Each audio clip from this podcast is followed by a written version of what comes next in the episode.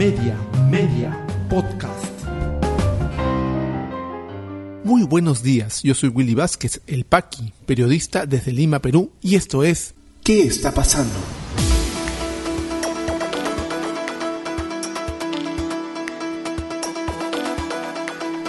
Estas son las noticias que debes conocer hoy viernes 29 de abril de 2022. En el Congreso presentan proyectos para acortar mandatos presidencial y legislativo. Fiscal José Domingo Pérez presentará subsanaciones de acusación contra Keiko Fujimori el 6 de mayo. Congreso aprueba plazo excepcional para inscripción de candidatos a elecciones internas.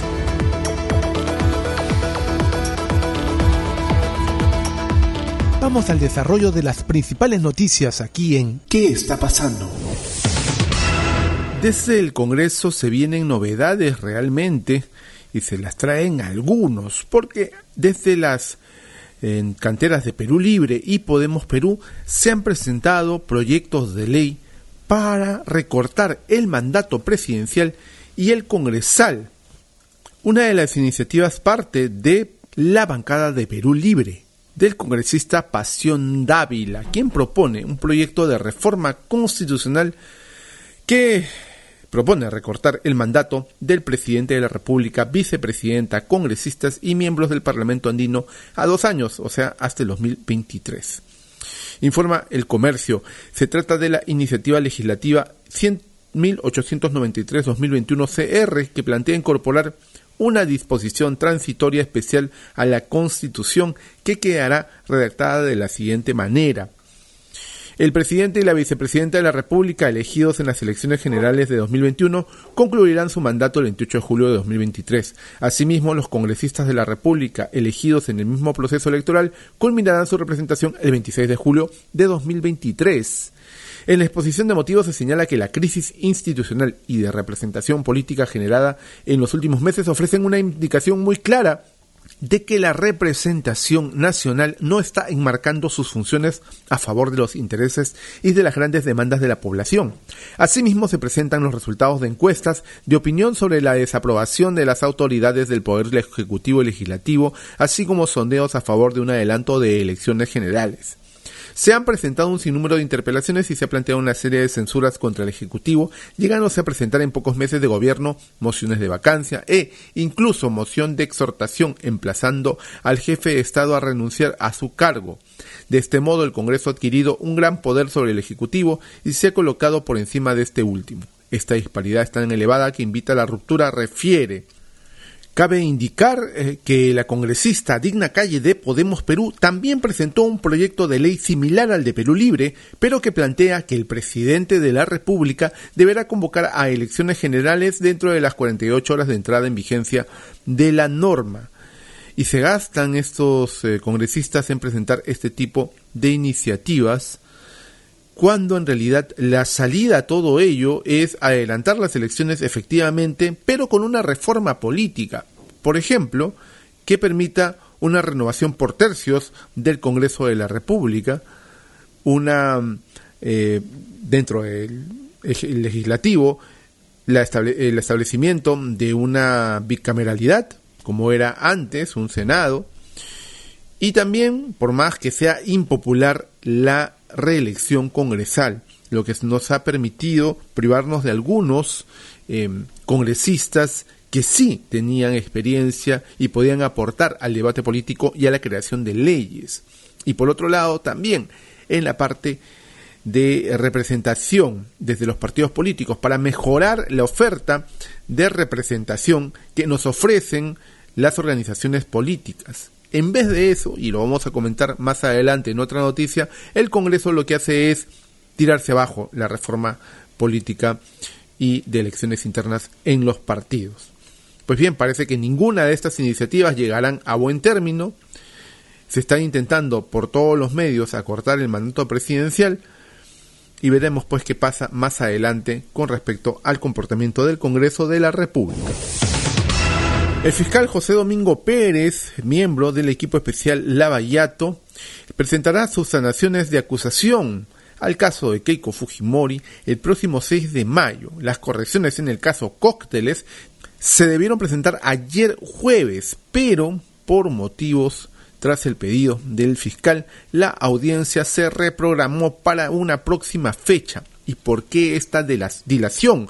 ¿Por qué se reprogramó? ¿Por qué el atraso? Pues una noticia que ha pasado desapercibida, pero que hemos contado en este podcast de noticias, es el robo de una laptop a una de las fiscales miembros del equipo de José Domingo Pérez, el equipo de Vallato, donde habían mucha información con respecto al caso. El mismo fiscal José Domingo Pérez solicitó ayer al juez Víctor Zúñiga que le otorgue más tiempo, 15 días, para subsanar, corregir y precisar algunas imputaciones de la acusación que presentó en 2021 contra Keiko Fujimori y más de 40 personas involucradas en el caso cócteles de Odebrecht. Ello porque no pudo cumplir con el plazo que le fijó el juez semanas atrás debido a que el pasado primero de abril la fiscal adjunta Paulina Roque padeció el robo de una laptop del equipo especial Lavallato en su domicilio de San Borja. Según Pérez, esta circunstancia de fuerza mayor ha impedido que la Fiscalía pueda cumplir con el mandato judicial de presentar las correcciones a su acusación ayer 28 de abril. Ha sustraído una herramienta de trabajo y demuestra que el hurto estuvo dirigido solo a ello, dijo. En síntesis informó que el robo del material reservado concerniente al caso contra la presidenta de Fuerza Popular ha ocasionado el retraso en las labores de precisiones y correcciones en la acusación. El juez Zúñiga se negó a conceder 15 días más como requería Pérez, pero reprogramó la audiencia para el siguiente viernes 6 de mayo al mediodía, una semana después, con el objetivo de avanzar las audiencias de la etapa intermedia, fase previa al juicio oral. El magistrado del cuarto juzgado de investigación preparatoria también señaló que, debido al incumplimiento de la Fiscalía, remitiría el incidente a la Oficina Desconcentrada de Control Interno del Ministerio Público para que se conozca dicha falta. El fiscal José Pérez estuvo de acuerdo con ello y precisó además que asumía la responsabilidad de que esto tiene que ser ventilado ante la instancia disciplinaria y administrativa del Ministerio Público. Estoy justificando este incumplimiento, comunicaré los documentos que acreditan este hecho de fuerza mayor, anotó. Este incidente se generó el 18 de abril exactamente cuando el juez Zúñiga ordenó devolver la acusación fiscal a José Domingo Pérez con el objetivo de que realice modificaciones, aclaraciones y subsanaciones sobre el sustento de las pruebas, tipificación de delitos, individualización de los hechos contra tres acusados, Efraín Goldenberg, Adriana Tarazona y el partido Fuerza Popular. Desde entonces el juez ya se había negado también a conceder más tiempo al Ministerio Público para hacer las precisiones debido a que estas faltas se advirtieron desde el 23 de marzo pasado cuando el fiscal admitió las observaciones de algunos abogados para hacer las correcciones en su acusación tras sustentar los hechos contra los implicados. Bien el robo de la laptop de la fiscal Paulina Roque ha implicado que se retrase esta, este pedido del juez de esclarecer y afinar eh, la acusación del fiscal Domingo Pérez. El fiscal eh, ha dicho que, bueno, se atiene a las consecuencias de control de la fiscalía y solicitaba 15 días más para poder hacer las precisiones, cosa que el juez no ha eh, aceptado, solamente le le ha dado 7 días más, lo que implicaría que la fiscalía esté trabajando más definidamente este caso. Recordemos que esta es la fase previa ya al juicio oral. Y si bien es cierto, el caso es muy complejo, desde este podcast de noticias hemos advertido y hemos pedido también celeridad en la investigación, pese a lo que estamos totalmente conscientes de algunas dificultades que tiene la Fiscalía en cuanto a cantidad de fiscales, a eh, los recursos que les ayudan a avanzar, pero este caso tiene ya más de tres años de investigación. Importante notar que el robo de la laptop fue totalmente premeditado para entorpecer estas indagaciones. Y eso hasta ahora, sobre ese hecho, la policía no ha dicho nada. Extraño todo esto también. Estaremos muy atentos a lo que pasa el día viernes próximo, donde el fiscal José Domingo Pérez tendrá que sustentar el caso ante el juez Víctor Zúñiga.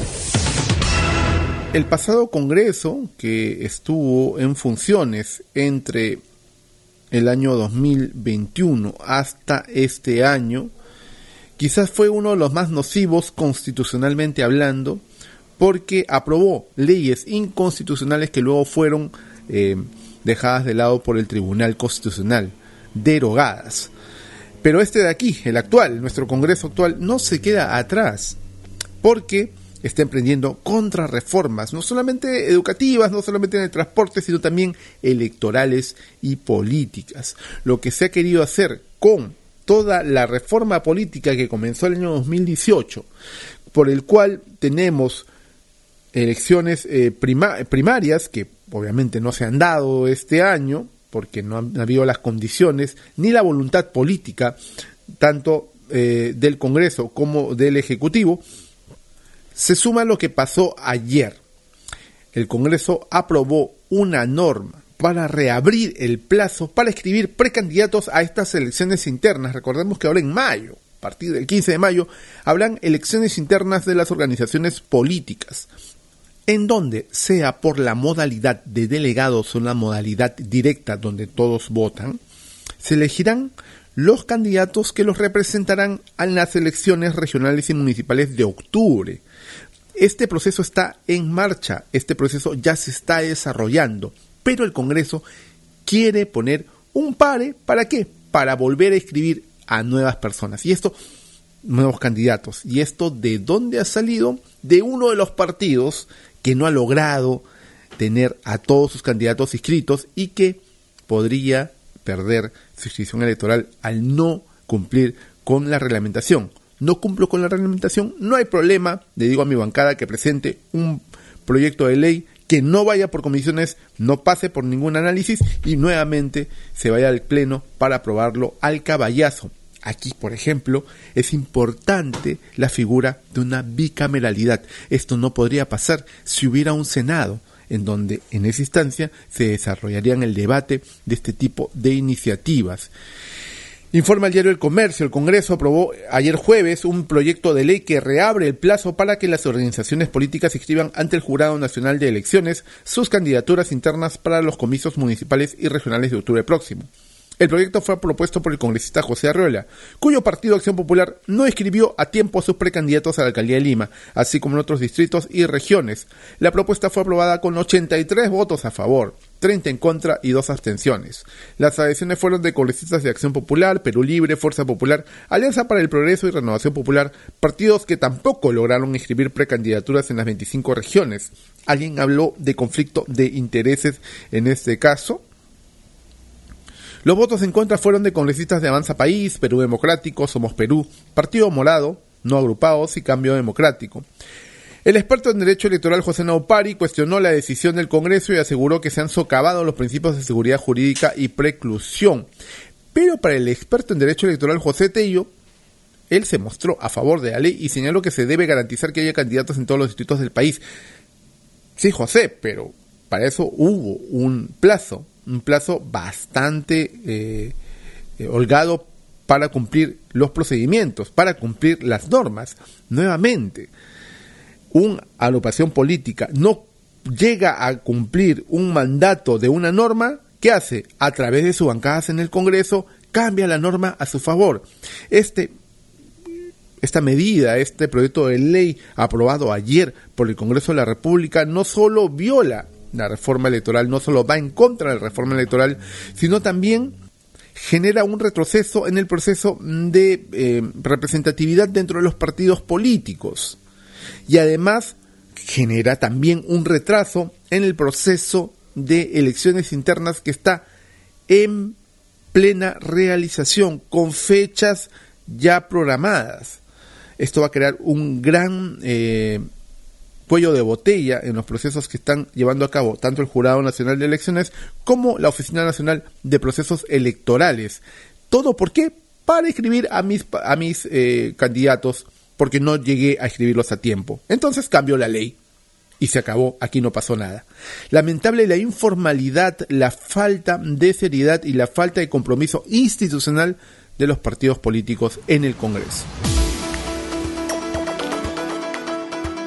Ya regresamos con mucha más información aquí en ¿Qué está pasando?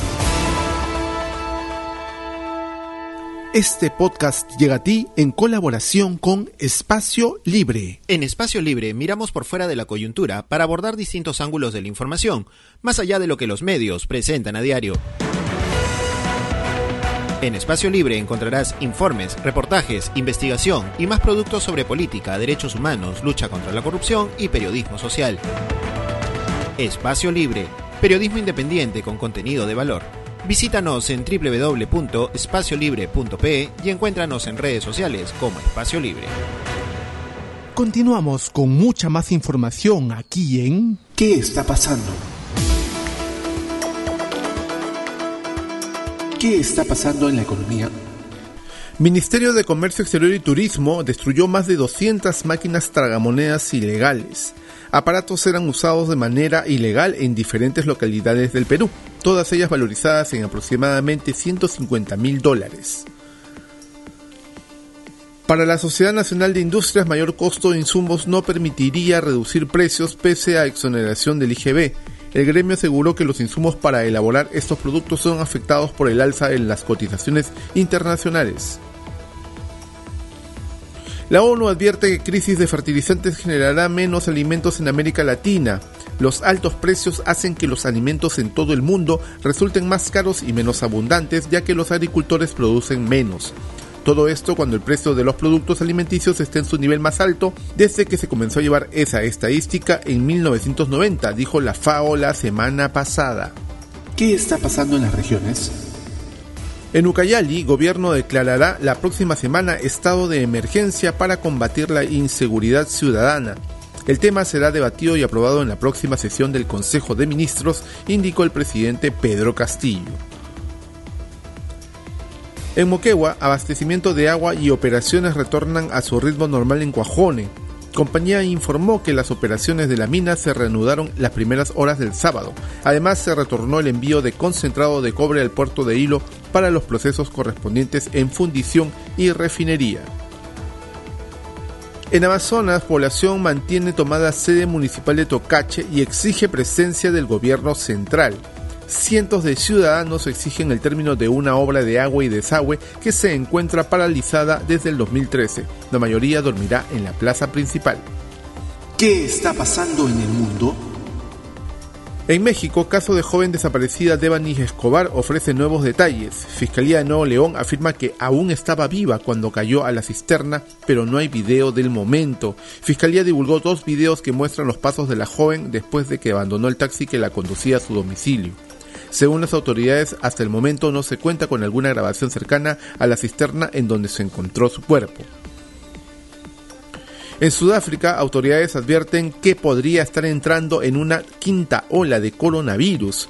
Ministro de Salud señaló que la tasa de positividad de los test realizados en el país ha aumentado significativamente en los últimos días y que las admisiones hospitalarias muestran una tendencia creciente.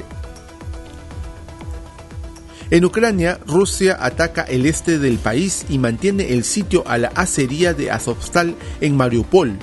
El Estado Mayor General de las Fuerzas Armadas de Ucrania aseguró que las fuerzas rusas actúan para garantizarse el control absoluto de las regiones prorrusas de Donetsk y Lugansk y mantener la ruta terrestre con la Crimea ocupada. COVID-19 en el Perú. La situación actual de la enfermedad en el país, según los datos del Ministerio de Salud, es la siguiente. A la fecha, en las últimas 24 horas, se han registrado 244 casos positivos y 7 fallecidos. Continúan hospitalizadas 1.016 personas, lamentablemente han fallecido hasta el momento en lo que va de la pandemia 212.798 personas y la campaña de inmunizaciones continúa avanzando porque las vacunas nos dan esperanzas con un total de dosis aplicadas de 71.960.239, que hacen un total de inmunizados con tercera dosis de 15.811.833, configurando un avance del 73.98% de la población vulnerable y el 55.3% de la población en general. Si te interesó este podcast de noticias, recomiéndanos con tus contactos porque estaremos enviando este audio todos los días para que puedas tener una aproximación noticiosa a lo que está pasando en el país. Suscríbete a nuestra lista de distribución en WhatsApp y compártelo. Puedes seguirme también en mis redes sociales de Facebook, Twitter y YouTube como Willy Vázquez El Paqui o visita podcast.elpaqui.com. Muchísimas gracias por llegar hasta aquí. Nos escuchamos en cualquier momento.